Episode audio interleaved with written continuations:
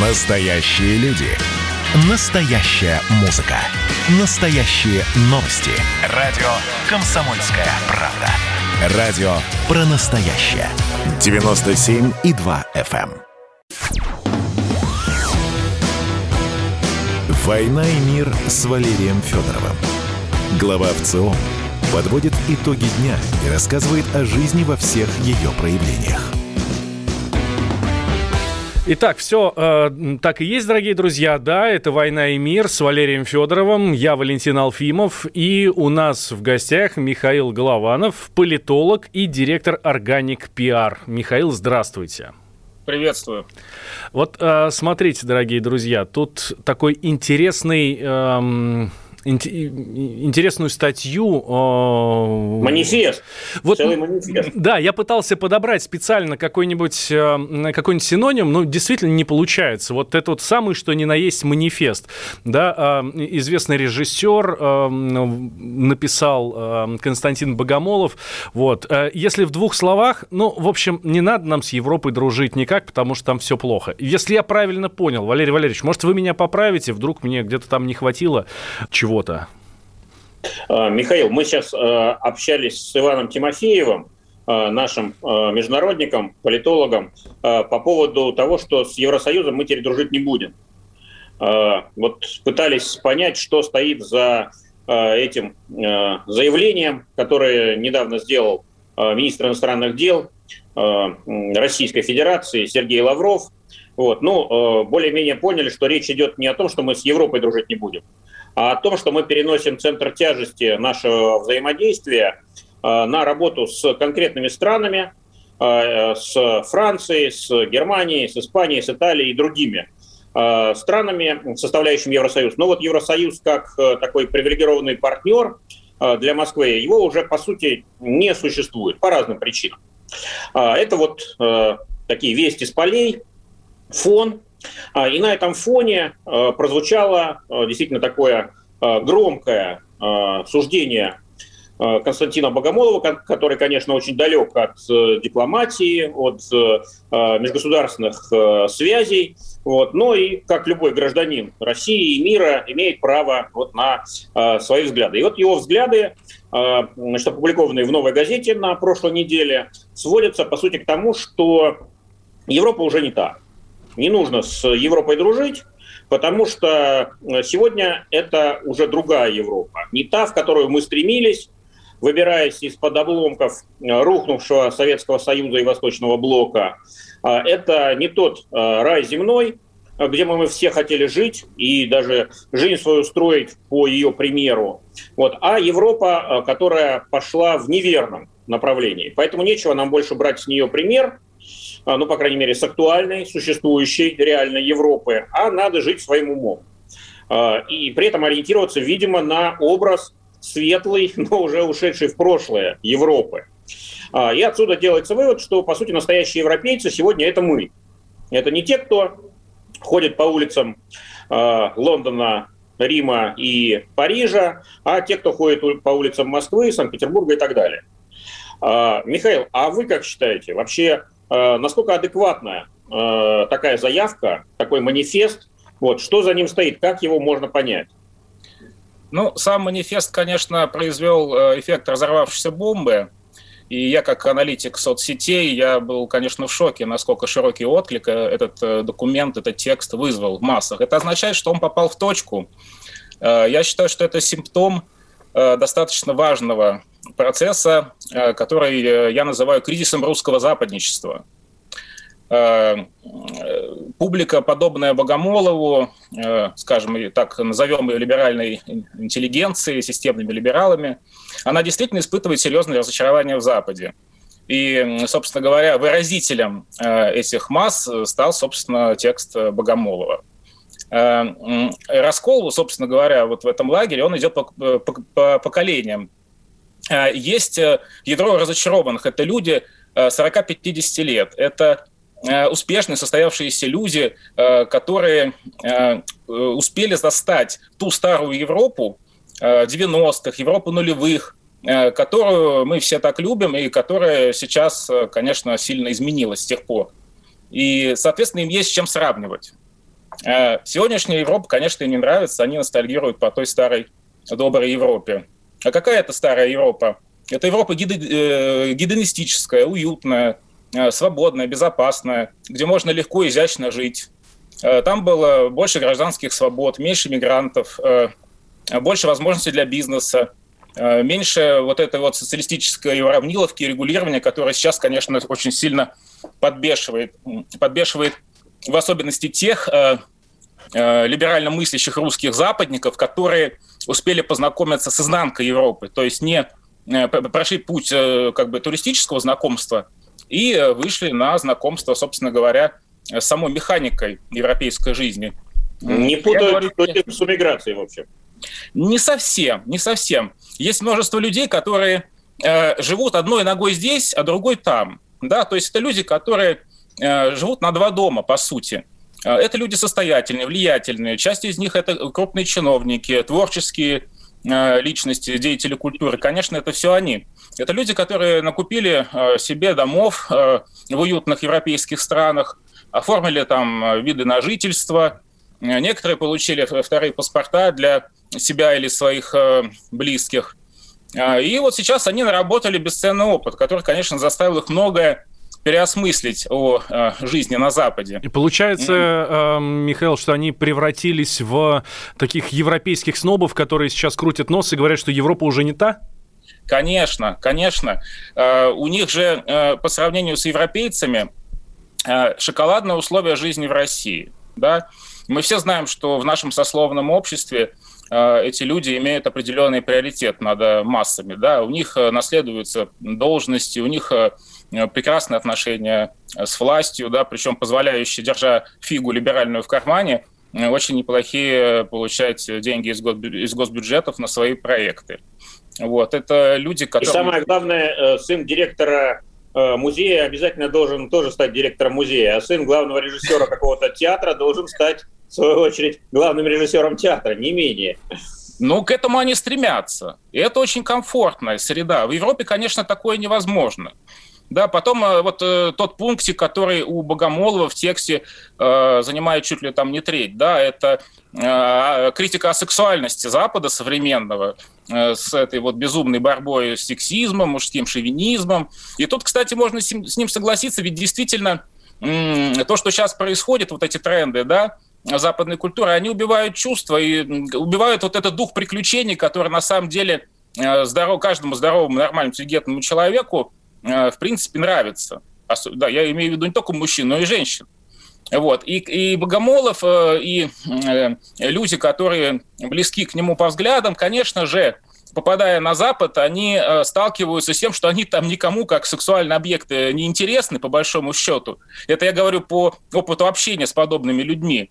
Э, и э, более того, они последние годы, вот как я столкнулся они вывозят своих любовниц, своих там вторых жен на Запад, в свои виллы, потому что там на местности невозможно найти себе партнера, либо за очень большие деньги ну, mm-hmm. какие-то очень серьезные, понимаете, да? Вот, и, конечно, это, этот момент, да, этот пунктик Богомолова, а у них у всех вот эти, как я вот э, уже не раз говорил, у людей из э, либеральной творческой тусовки, у них очень интересные биографии. Они вот такие зигзагообразные, у них там куча э, браков, разводов, какая-то интенсивная приключенческая сексуальная жизнь с какими-то там отклонениями, вторые, третьи семьи – и, конечно, по сравнению с этим интересным, э, замечательным сексуальным миром э, России современной, скучная Европа, она вот напоминает Советский Союз. Вот. И э, где было прежде всего скучно. И, конечно, эти люди, они, когда возвращаются в Россию из вот этого современного европейского идиотизма, они возвращаются в Россию. Здесь они имеют гораздо больше возможностей, и это, конечно, большое преимущество Э, в сравнении с тем, что они видят на Западе. А почему же тогда они все равно все стремятся туда? Ну, как сказать, э, я бы с этим сейчас не согласился. Все течет, все меняется. Э, если раньше действительно у российских западников Запад был такой фетиш, да, град на холме, такой маяк, куда они стремились для того, чтобы жить там, вывозить детей, э, планировать там свое будущее, что очень важно, то сейчас есть раскол, есть значительная часть общества, состоятельных людей, которых эта перспектива не устраивает. Она им э, сейчас не особо интересна. Опять же, потому что они узнали изнанку Запада. Они э, получили опыт, э, который способствовал разочарованию во всей этой истории. И почему это связано не, не только с какими-то иде, иде, идеалистическими да, вещами, типа там, гражданских свобод, там каких-нибудь там мигрантов, да, там, э, там надо там бороться за равноправие или не надо. Нет, здесь есть конкретные бытовые вещи. Ну вот, например, такая вещь, как западная налоговая. Если в 90-е, когда там и в начале нулевых, когда они с чемоданами кэша приезжали на Запад покупать недвижимость, то их э, не брали на карандаш и не Э, заводили на них дела и не выкидывали из страны, да, как э, ну, много прецедентов мы знаем, да, а с уважением принимали в любом банке. Сейчас за эти 20 лет много изменилось. Сейчас уже с чемоданами кэша в Европу не поездишь. Нужно что-то придумать. Это, конечно, не устраивает. Михаил, давайте сделаем сейчас небольшой перерыв и вернемся буквально через две минуты. Михаил Голованов, политолог, директор Органик Пиар у нас э, в гостях. Э, беседует с ним Валентин Алфимов, это я, и Валерий Федоров, глава Всероссийского центра изучения общественного мнения. А что же дальше? Вот с этого, наверное, мы и начнем следующую часть нашу. А что самое вкусное, что самое любопытное, то, о чем, в общем-то, может, мало говорят – Сегодня у меня было видение. Господь разговаривал со мной. Все, праздники кончились, магия рассеялась. Кислое, ничего страшного. Вино из елок. С сахарком разбодяжим, и будет портвейн. Я наблюдаю и понимаю, к каким изменениям может привести расширение рамки. Предчувствие перемен. На радио «Комсомольская правда».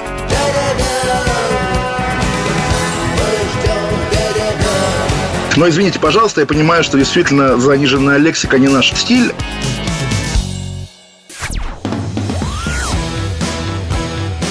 «Война и мир» с Валерием Федоровым. Глава ВЦО подводит итоги дня и рассказывает о жизни во всех ее проявлениях.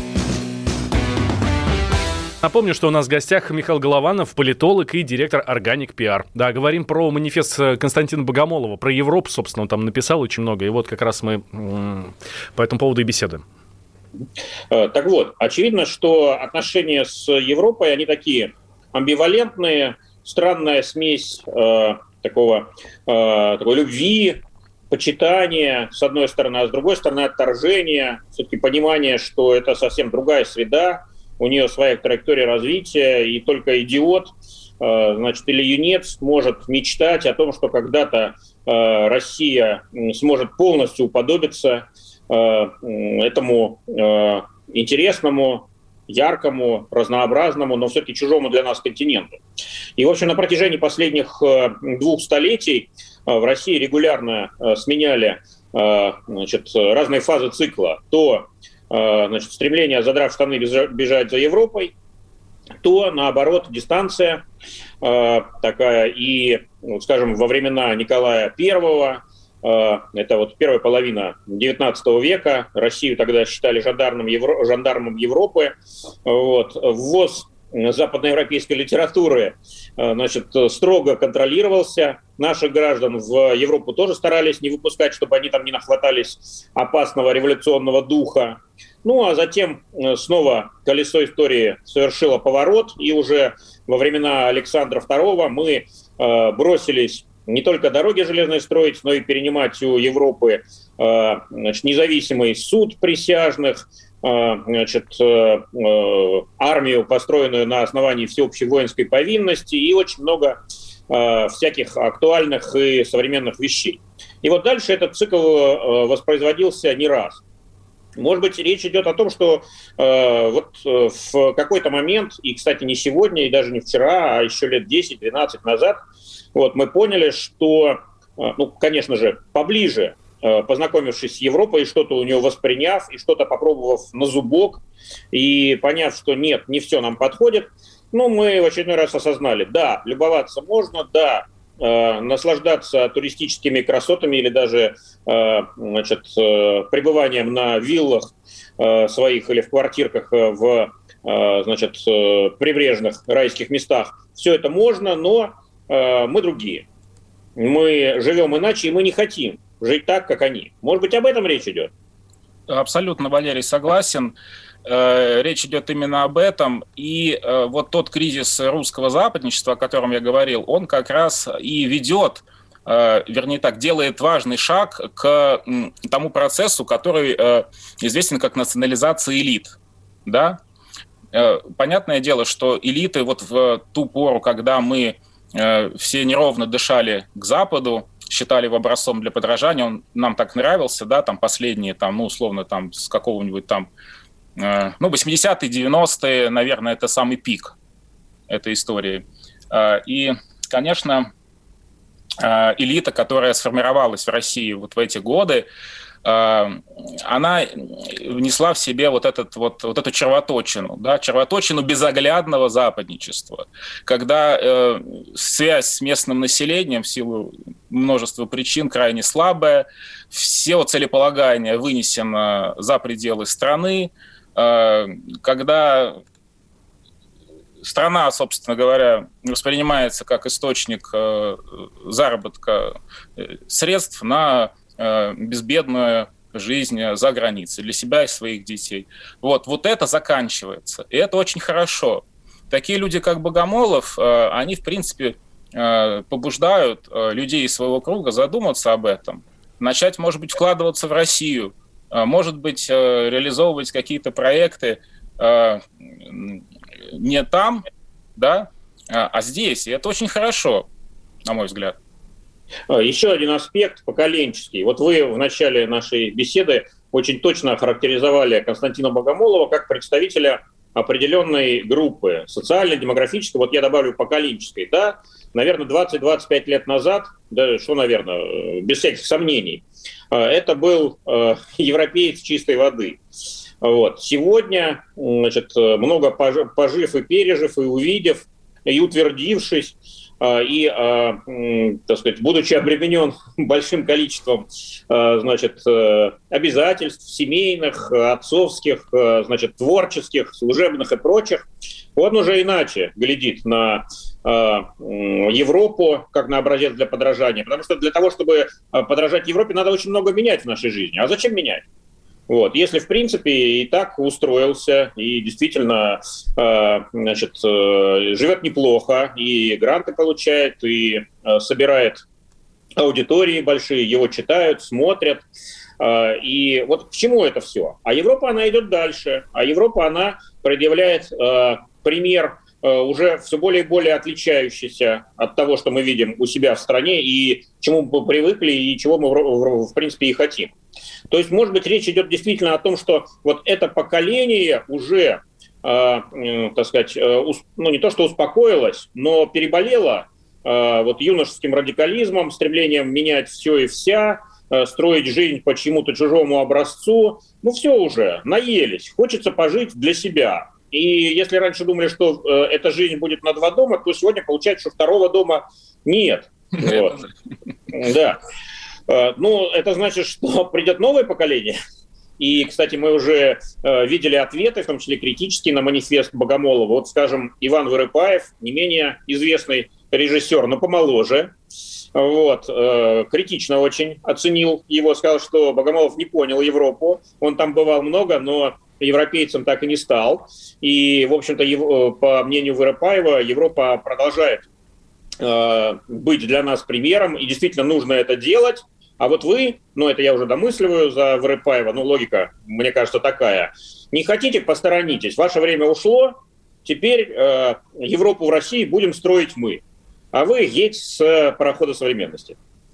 Ну да, а есть же еще и третий, такой достаточно короткий и хамский ответ со стороны зумеров, да, совсем молодого поколения, которое, э, которое в «Новой газете» состояло из двух слов «ок, бумер», да такой мем с кучей подписантов. Э, э, Перевожу на общедоступный язык. Ваше время прошло. Да, да, именно так. вот. Но на самом деле Богомолов, на мой взгляд, выступает здесь как такой консерватор, потому что Европа уехала а он остался на месте с той Европой 90-х нулевых, в которой он наслаждался и который наслаждалось э, целое поколение вот этих 40-50 плюс, да. Но, кстати, это поколение крайне важно. Вы как социолог, Валерий, подтвердите, что как раз это поколение сейчас вступает в силу, и политику России именно это поколение будет определять, как мне кажется, в ближайшие годы. Спасибо большое. Говорим нашему гостю. Михаил Голованов у нас был в гостях, политолог, директор Органик Пиар. А мы с Валерием Валерьевичем вернемся к вам, дорогие друзья, сразу после новостей. Никуда не переключайтесь.